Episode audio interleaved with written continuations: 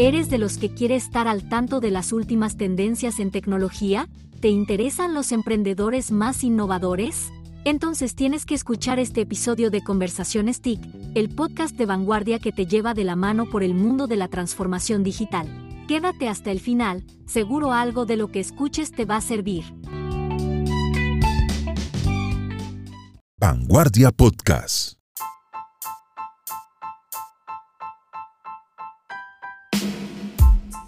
Y hoy en Conversaciones TIC vamos a hablar de esports y de cosplay.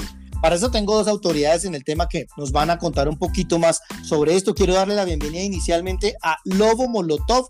Lobo Molotov, bienvenida a Conversaciones TIC. Bienvenidos todos los que nos escuchan en este momento. Gracias miles por la invitación y bueno, estamos aquí para conversar un ratico con ustedes y pues ponerlos un poco en contexto de cómo es este mundo de los deportes electrónicos y el cosplay. Buenísimo. Y Juan Sebastián Ramírez también, un, un peso en todo el tema de los eSports. Bienvenido a Conversaciones TIC. Muchísimas gracias por la invitación. Un gusto estar aquí con todos ustedes y con ganas de que arranquemos. Bueno, Lobo Molotov, comencemos. Hablemos un poquito del el cosplay y esta tendencia, pues que ya lleva mucho tiempo en Colombia. ¿Cómo funciona y en este momento cuál es lo que está sonando para el cosplay? Y luego hablamos un poquito de lo que va a pasar en Bucaramanga. Claro que sí, bueno, rápidamente hay que, poner eh, en contexto a todos nuestros oyentes que precisamente, ¿qué es el cosplay? El cosplay viene de dos palabras en inglés, costume y playing. Costume siendo este disfraz y playing eh, el juego, siendo un juego de disfraces. La idea de esto es que tú personifiques al 100% eh, personajes de anime, videojuegos, eh, películas, etcétera, etcétera, etcétera. Y eh, no solamente en el tema físico, sino también en la interpretación de la personalidad. Yo llevo, lo comentábamos un poquito antes, 15 años en este tema de, del cosplay. He representado a Colombia en varias ocasiones en concursos internacionales dedicados también a la industria de los deportes electrónicos. Y bueno, ¿cuál es la tendencia en este momento? Lo que esté de moda, lo que a ustedes les guste, Shingeki no Kyojin, Kimetsu no Yaiba, League of Legends, Valorant, todos estos títulos que resuenan tanto en nuestra cultura, la gente los está aprovechando un montón para hacer este hobby tan entretenido que es el cosplay. ¿Qué es lo que hace eh, Lobo Molotov que un joven o una persona entre en este universo del cosplay? Por sobre todo, creo que es la experiencia de ir a un evento y que a la gente le guste tu trabajo. Al final del día creo que muchísima de la gente practica este hobby eh, precisamente por eso, por ir, divertirse con sus amigos, hacer grupales con sus amigos y por supuesto hacerle un homenaje a ese personaje que tanto nos gusta. Bueno, ¿y qué hay que hacer para arrancar en el mundo del cosplay?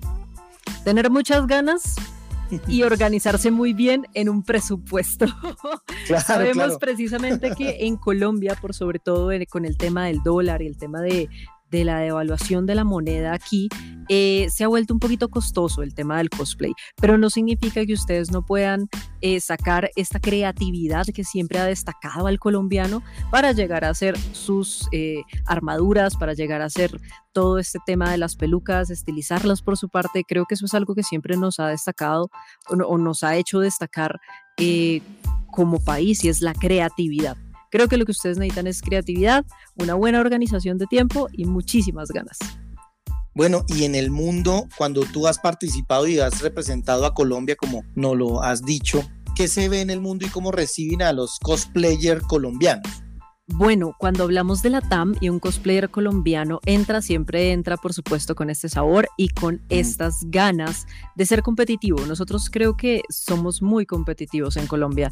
Em, en general, hay una buena percepción sobre los cosplayers colombianos. Em, para serte sincera, no hay muchos en Colombia que se dediquen enteramente a esto. Eh, bueno, por temas económicos, por temas de X, Y, Z, pero siempre tenemos excelentes representaciones. De hecho, eh, el año pasado viajaron unos colegas eh, cosplayers a representar a Colombia en el WCS, que es el Mundial de Cosplay, en, si mal no estoy, en Arabia Saudita el cosplay no tiene edad, ¿cierto? No, no, no, no, ni me digas, porque, porque nos retiramos mañana. No, no, no, en lo absoluto, no tiene edad. Lo que ustedes necesitan es tener muchas ganas y mucha creatividad para hacerlo, pero no, edad no tiene. Bueno, ¿y cómo puedo entrar yo al mundo de los cosplay? ¿Cuáles como esos primeros pasos para entrar en, en este universo? Bueno, por sobre todo, asistan a los eventos. Asistan a los eventos como el que vamos a tener precisamente este fin de semana, la Evercup en Bucaramanga. Vean cómo es la movida. Tómense fotos con sus cosplayers favoritos, háganles preguntas directamente a ellos y vean y consuman cultura geek ustedes se van a demorar, se van a enamorar tarde o temprano de un personaje. Miren contenido de creadores dedicados al cosplay. Hay N cantidad en YouTube, en Instagram, en TikTok. Síganlos y eh, seguramente tendrán varias ideas de cómo comenzar. Bueno, y antes de hablar de los eSport, Lobo Molotov, ¿sí se puede vivir del cosplay? Eh, actualmente bastantes de mis ingresos son dedicados al cosplay. Em, pero en el tema de Latinoamérica y de Colombia es un poquito difícil. Conozco personas que por supuesto viven, viven de esto, pero es más como complemento a su creación de contenido que enteramente de presentar cosplays. Por supuesto. Hay, hay algo importante ahora, Lobo Molotov, son los eSports. Tú también eres jugadora, eh, ciber, ciberjugadora, ciberatleta. También cómo se mezclan estos dos, estos dos eh, roles y ya entramos a hablar un poquito de la EverCup. Precisamente eh, yo conocí aquí a, nuestro compañero Juan, eh, en el entorno de los deportes electrónicos. Nosotros trabajamos incluso en un proyecto de un equipo hace bastantes años que se tenía. Eh, y realmente se complementan muy bien por sobre todo eh, el tema de, la competición y el tema de ser competitivos dentro de los deportes electrónicos tiene muchísimas eh, ramas. No solamente ser ciberatleta como lo mencionas, sino también ser a veces cosplayer de competencia, a veces entrar en el mundo de la creación de contenido, el streaming y además los mismos rangos que muestran los juegos, ¿no?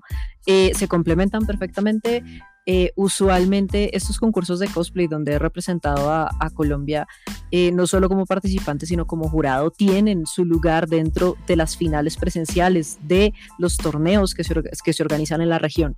Entonces hay un montón de oportunidades y hay un montón de, de match que hacer entre estos hobbies. Juan Sebastián Ramírez, ¿cómo está hoy en día en Colombia toda este, esta nueva tendencia de los eSports? Bueno, ¿cómo está el tema? Digamos que tendríamos que partir esa respuesta en dos, la pandemia, prepandemia y pospandemia. Sí. El tema de deportes electrónicos venía teniendo un desarrollo interesante a nivel convirtiendo en epicentro de muchas actividades, incluso videojuegos tan importantes como League of Legends, que es uno de los que va más a la vanguardia desde el aspecto competitivo, ya habían traído servidores a Colombia, lo que técnicamente hablando es una ventaja de juego, por, por un tema de frecuencias, de latencias de internet, bueno, un tema técnico allí. Luego llegó la pandemia y la pandemia hizo que el mercado competitivo se ultra desarrollara porque el encierro nos volvió más competitivos y digamos que difundió la palabra más rápido, por decirlo de alguna manera. Em, entonces popularizó de sobremanera el tema y ahora digamos que tenemos unos presentes fortalecidos en cuanto a la atención que hay alrededor de ellos. Hay que ser honestos, Colombia no necesariamente es un ejemplo de, no es una fábrica de jugadores, digamos que hay otros países que están más adelante en ese sentido. Sí hay colombianos que han trascendido en el aspecto profesional de los distintos juegos que son considerados esports, eh, pero estamos en vías de desarrollo. O sea, el tema con esto, ¿cuál es? El tema es que lo puedes comparar con el fútbol de hace setenta y pico de años, tal vez 80 la liga va creciendo, las organizaciones van creciendo, los jugadores van creciendo, pero es un crecimiento mancomunado, eh, con la ventaja de que la posibilidad de los esports es que es muy fácil volverlo regional. Entonces puede que algunas de esas puntas crezcan más rápido que otras. Es un trabajo mancomunado y como mercado tiene que continuar creciendo. Yo creo que en este momento los esports colombianos deben estar siendo tal vez el cuarto mercado o máximo el quinto en términos de la TAM eh, teniendo en cuenta que el gran liderazgo lo tienen países como México y Brasil. Eh, entonces vamos bien, o sea, estamos en un proceso que para mí es bueno. Yo llevo ya casi 10 años también haciendo esto y digamos que he visto todas estas fases desde el amateur hasta el profesionalismo actual y, y, siento que vamos por muy buen camino y la pandemia trajo cosas buenas. Claro, claro. Por supuesto, Juan Sebastián, tú también eres ciberatleta. Bueno, en sentido estricto no? no, tengo el talento. O sea, yo, yo soy rodillón, yo soy rodillón del tema. O, sea, amateur. Exacto, exacto. no, encontré la calidad competitiva para ser jugador, pero sí encontré la capacidad y la posibilidad de desarrollarme en otras áreas que también el mercado necesita alrededor del deporte. Claro. Bueno, ¿y qué es lo que, cómo se construye un ciberatleta o un jugador de eSports? Bueno, ese es un tema importante porque hay mucho mito alrededor del asunto y en ese sentido, mira que me gusta usar el fútbol como ejemplo porque en este momento este tema se parece al fútbol noventero. En, cuando yo estaba en el colegio, yo pues ya soy mayor de 30 años, entonces mi colegio fue en los 90. En los colegios el futbolista era el vago, el desaplicado, el que no hacía nada más que correr, el que solamente tenía habilidad física. Hoy en día la élite deportiva y la disciplina y todo este rollo. Nosotros ya estamos superando la era del mito. Hoy en día el ciberatleta realmente no es un ocioso que pasa horas desmedidas frente al computador. Es un atleta en términos de que tiene rutinas de entrenamiento, rutinas de aprendizaje, tiene una programación de horas en las cuales ejecuta actividades relacionadas con, pero que no siempre están limitadas a. Entonces igual tiene que haber preparación física, igual tiene que haber eh, aquí el tema del estrés y el tema del componente psicomotriz es muy importante. Digamos que uno de los grandes discursos que valida el deporte electrónico como parte o en general de la conjunción del deporte es que los niveles de estrés que puede desarrollar un ciberatleta profesional son equivalentes a los niveles de estrés que desarrolla un piloto de Fórmula 1 que la Fórmula 1, en términos, en, mm. claro, en términos físicos, un, piloto no necesita tener un, pues, pensaría uno que no necesita grandes habilidades biológicas. Y sin embargo, por el concepto de estrés y, a los, a, los eh, efectos que está expuesto por la práctica del deporte, sí necesita dicha preparación. Bueno, claro, Lobo Molotov, ¿tú qué tipo de ciberatleta eres? De esos que está diciendo Juan Sebastián. Bueno, hay bastantes tipos de, ciberatletas. Yo me encajaría un poco añadiendo el tema del streaming. Yo me dedico al streaming, a mejorar mientras la gente ve este tipo de, contenido. Eh, yo me iría por ese lado. Estuve en varios equipos eh, semiprofesionales en su momento cuando decidí em, que mi carrera iba a ser el gaming como jugadora, pero hoy en día eh, me dedico muchísimo más a la creación de contenido y al tema del cosplay que a la competencia. Juan Sebastián, ¿cómo se crea, cómo se hace un o cómo se forma un ciberatleta? ¿Cuántas horas debe estar conectado al videojuego? No, a ver, esa respuesta hay que saberla dar, ¿no? Porque yo digo un número y los papás del medio mundo me pueden estar cayendo encima. Claro. A ver, hay, hay, hay, que tener en cuenta que no se trata tanto de, las, de la cantidad de horas, sino del uso que se le da a esas horas. Nosotros en este momento, yo, hago, yo tengo a mi cargo el equipo profesional de Pony Malta, que es un equipo femenino. Ah, okay. Y nuestras chicas están entrenando jornadas de seis horas diarias, teniendo en cuenta que ellas son semiprofesionales. O sea, hacen otras actividades además de ser jugadores. Y el sustento, o sea, su sustento diario no depende 100% del equipo, sino tienen otros ingresos. Estamos hablando de un promedio de seis horas diarias. Y, seis horas diarias aparte pues del colegio y de todas las actividades que exacto, exacto. Porque me imagino que si estás manejando este equipo pues son niñas que, que pues están eh, combinan estas actividades con pues con su formación educativa hay, una que sí, hay una que está estudiando, que está en formación universitaria, hay otra que no, o sea, ya es profesional. De hecho, está, acaba de terminar una maestría en, en modelado tres dimensiones. Y ah, ella sí ya le hizo como un pequeño break a su tema laboral y lo hace solamente en este momento como de vacaciones. Pero sí, lo combinan 100% con otras actividades. Bueno, Lobo Molotov, ¿cuántas horas entrena al día? Uy, bueno, em, como yo no me dedico de lleno al tema de, mejorar mis habilidades dentro del juego, sino a mejorar mi contenido y pues todo lo que, lo que eso conlleva, yo realmente hoy en día como máximo le meto tres horas, pero en el momento en el que yo entrenaba fuertemente le metía, eh, lo que te digo, nos van a funar, pero fácilmente le metía 10 horas, 8 horas. Eh, diarias. Diarias, correcto. ¿Y en algún juego específico? En League of Legends. Siempre ha sido, mi, amor de los esports ha sido League of Legends. Bueno, Juan Sebastián, ¿cómo funciona una copa de esports? Bueno, en ese sentido es bastante tradicional. Realmente se trata de emparejamientos de distintas formas. Puede haber fases de grupos, puede haber emparejamientos directos con más de un duelo. Eh, de hecho, desde, el punto de vista del dato histórico, los deportes electrónicos tienen muchos puntos en común con deportes como el ajedrez, eh, desde por ejemplo cosas como el handicap o, alguna forma de equiparar ventajas eh, que pueda tener un jugador sobre otro. Pero digamos que en cuanto a la estructura del deporte no es muy distinta a cualquier otro deporte, se trata un poco más de, del propósito de la competencia, o sea, así como hay torneos, digamos, que tienen este formato mixto de fases de grupos y playoffs, eh, por ejemplo, de llaves de eliminación directa, eh, acá funciona igual, acá cada, juego, yo, creo que vale la pena que hagamos una pequeña aclaración, y es que esports se refiere a un conjunto de deportes. Como, una no, digamos que más es a un, común denominador entre ellos. Si yo te digo deportes de motor, tú automáticamente encajas cuáles son claritos. O sea, habrá motos, habrá carros, habrá qué sé yo. Cuando yo te digo esports, se refiere a que hay un denominador común que es un componente electrónico para poderlos jugar. Pero si entras al detalle, puedes ir de un juego a otro y cada uno puede ser muy distinto en su metodología de juego. Entonces pensemos en los esports como una gran categoría que por dentro está dividida en pequeñas categorías tipo MOBAs, shooters, simuladores, etc. O sea, ya tiene toda una jerarquía y una estructura dependiendo del contenido del juego. Ah, y luego, dependiendo de eso mismo, pues entonces de ahí se derivan los formatos. Claro. ¿Cómo va a funcionar la Evercup de este fin de semana? Bueno, la, la, Evercup, que es una gran invitación para toda la comunidad humanguesa y en general para todos los que tengan la disponibilidad de asistir al evento este 26, 27 y 28 de mayo en Neomundo estaremos. Se tratan de unos formatos de libre inscripción donde vamos a jugar fases de todos contra todos de eliminación directa. Acá ya entonces entramos a entender que son cinco juegos donde vamos a jugar League of Legends, Valorant, FIFA, bueno, hace poco cambió de nombre y ahora se llama EA eh, Ultimate, Super Smash Bros. y tenemos una exhibición adicional con Free Fire. Esos, imagínatelos cada uno como un deporte distinto, como si te hubiera dicho básquet, y fútbol, etcétera, etcétera. ¿Listo? Eh, a través de la página de Cuerpo Gamer, que es el aliado de la alcaldía, pueden encontrar los links de inscripción. Todavía están a tiempo de inscribirse si desean participar.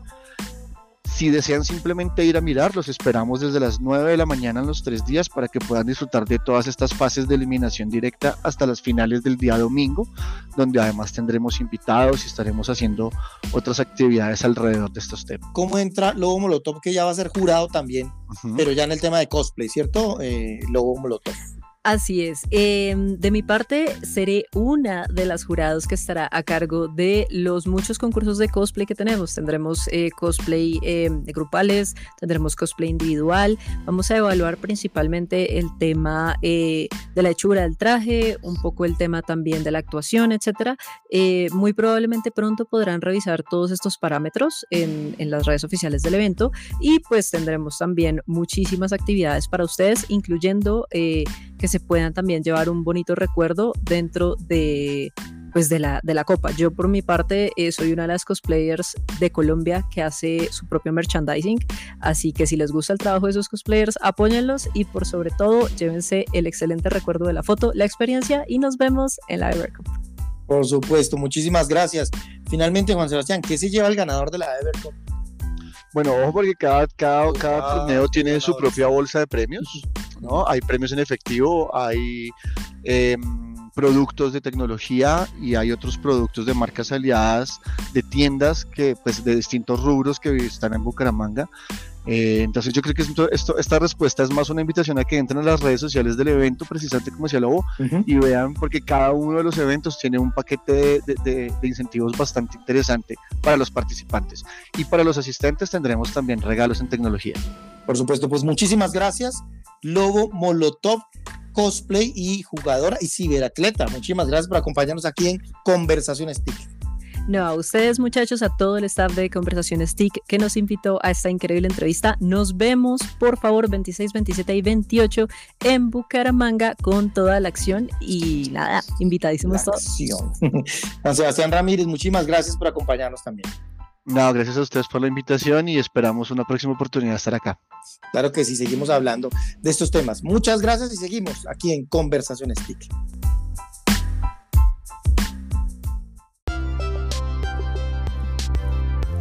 Estamos donde todo el mundo escucha. Vanguardia Podcast.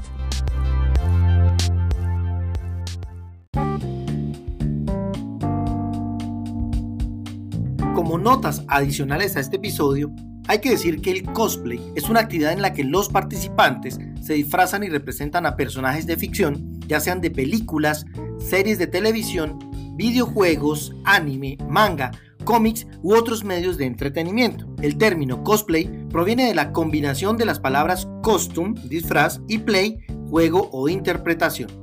Existen diferentes tipos de cosplay, algunos de los cuales incluyen el cosplay de personajes ficticios. Es el tipo más común en el que los participantes se visten y actúan como personajes específicos de la cultura pop.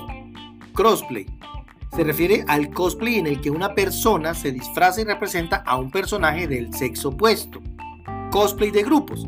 Consiste en que un grupo de personas se coordina para realizar cosplay de personajes relacionados entre sí. Cosplay de género cambiado en este tipo de cosplay, los participantes interpretan a personajes de género cambiado. Por ejemplo, un hombre que se disfraza como una versión femenina de un personaje masculino o una mujer que se disfraza como una versión masculina de un personaje femenino. Original Character Cosplay. Se trata de crear y representar un personaje completamente original diseñado por el propio cosplayer. Cosplay de época. En este tipo de cosplay, los participantes se visten como personajes históricos ya sea de épocas pasadas, medievales, renacentistas, victorianas, entre otros. Por su parte, los deportes electrónicos, también conocidos como eSports, abreviatura de Electronic Sports, son competiciones organizadas de videojuegos que involucran a jugadores profesionales y equipos.